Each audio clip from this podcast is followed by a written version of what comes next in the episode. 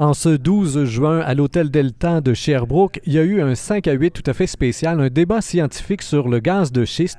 L'activité était organisée par Marie-Christine Allary, qui est coordonnatrice des cocktails verts, en collaboration avec Étienne Alexis Boucher, député du comté de Johnson, et maintenant un des chefs de file, on peut imaginer, au PQ en ce qui concerne euh, le dossier des gaz de schiste. Ils sont présentement accompagnés, en ma compagnie. La salle est vide. Il y a quelques instants à peine, il y avait ici quelques centaines de personnes et l'ambiance était vraiment assez intense. Alors, Marie-Christine Allary, tout d'abord, euh, si vous aviez à, résumer pour nos auditeurs l'ambiance qu'il y avait ici et votre appréciation finalement du débat euh, qui avait été annoncé. Oui, ben en fait, l'ambiance, elle était très émotive. Les gens euh, qui ont assisté au débat étaient très euh, en défaveur de l'exploitation du gaz de schiste et ça se voyait entièrement. Euh, on, l'entendait et on le sentait.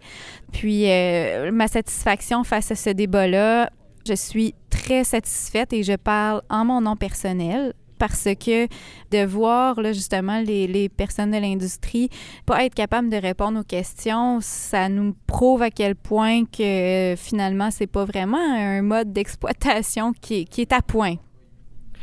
Vous l'avez mentionné, il y avait dans la salle effectivement euh, un parti pris finalement qui était euh, très nettement contre l'exploitation du gaz de schiste. Euh, ce parti pris finalement venait teinter chacune des interventions. On, on ne pouvait pas vraiment écouter ce que l'industrie amenait. Entre autres, euh, bon, euh, le prix des maisons a augmenté dans les régions où il y a du gaz de schiste en Alberta.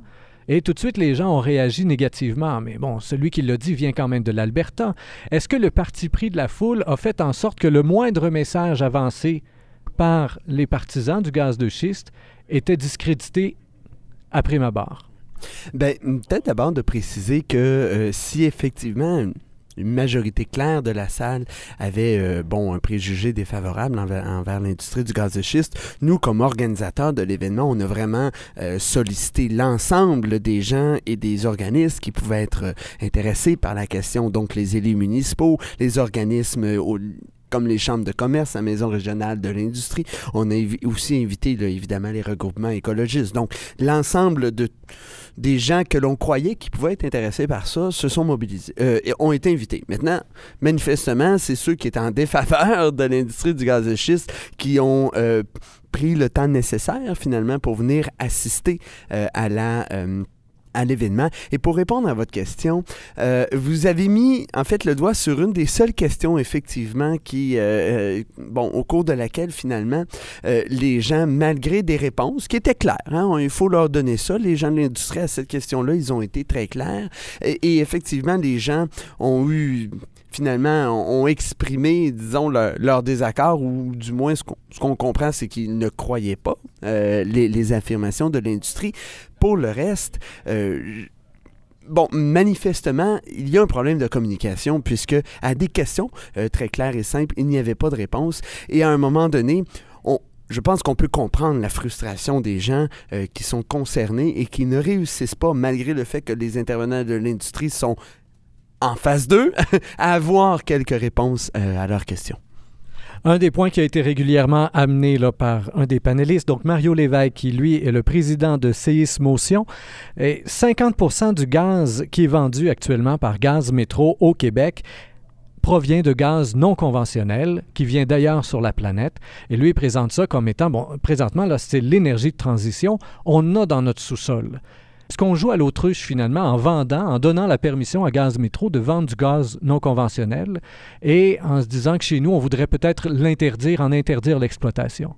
C'est des questions extrêmement sensibles. Hein. Je fais le parallèle, par exemple, avec l'énergie nucléaire. On veut sortir le Québec du nucléaire, mais de l'autre côté, il y a des gens qui sont en faveur de l'exploitation du minerai d'uranium, qui, lui, va évidemment euh, faire fonctionner des, euh, des, centrales nucléaires qui ne sont pas sur le territoire québécois.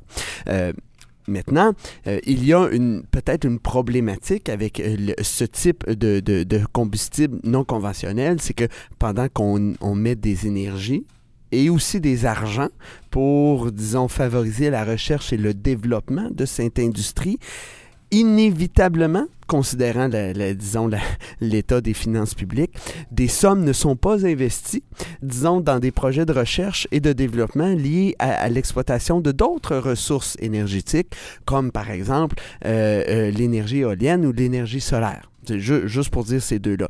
Alors, effectivement, est-ce qu'il n'y a pas une problématique là? On ne sait trop, chose certaine, au niveau du gaz non conventionnel, euh, peut-être qu'il y a là une mauvaise stratégie, surtout si l'on pense qu'on veut diminuer l'utilisation des combustibles fossiles, parce que même si du gaz naturel produit moins de GES, des gaz à effet de serre, il en produit malgré tout beaucoup plus que de l'énergie éolienne, solaire ou encore hydroélectrique. On a eu euh, d'un côté Marc Durand, géologue, de l'autre côté un président et chef de direction de Kester Énergie, Michael Binion. L'autre, Mario Lévesque, président de Séismotion, comme je le disais, on annonçait un débat scientifique. Est-ce que l'organisation n'aurait pas dû insister un peu plus pour que, euh, du côté euh, des défendeurs de l'industrie, on puisse avoir quelqu'un qui puisse vraiment répondre aux objections de M. Durand, là, qui était géologue lui-même? En fait, M. Durand, je veux juste euh, spécifier, M. Durand est ingénieur euh, en géologie, en fait. Donc, il n'est pas géologue.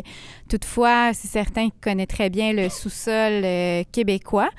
Mais oui, effectivement, du côté des pour le gaz de schiste, il aurait été super intéressant, très intéressant d'avoir des intervenants qui se connaissaient davantage au niveau de l'aspect plus scientifique.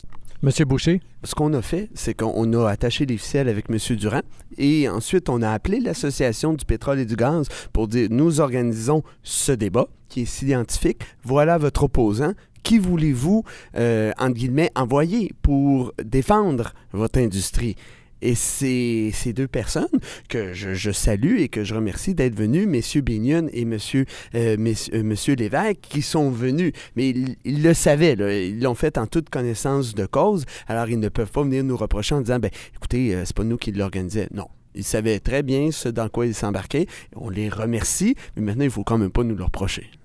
Bien, il y a eu cette objection d'amener par M. Lévesque quand même, qui, en tout cas dans son explication, disait que les scientifiques de l'industrie, encore une fois, comme on disait un peu tantôt, euh, quand ils se présentent en public, sont systématiquement discrédités avant même d'avoir ouvert la bouche. Alors, est-ce que vraiment la présence d'un scientifique de l'industrie aurait changé quelque chose à la satisfaction des réponses qu'on a pu recevoir ce soir? Dernière question et une réponse rapide.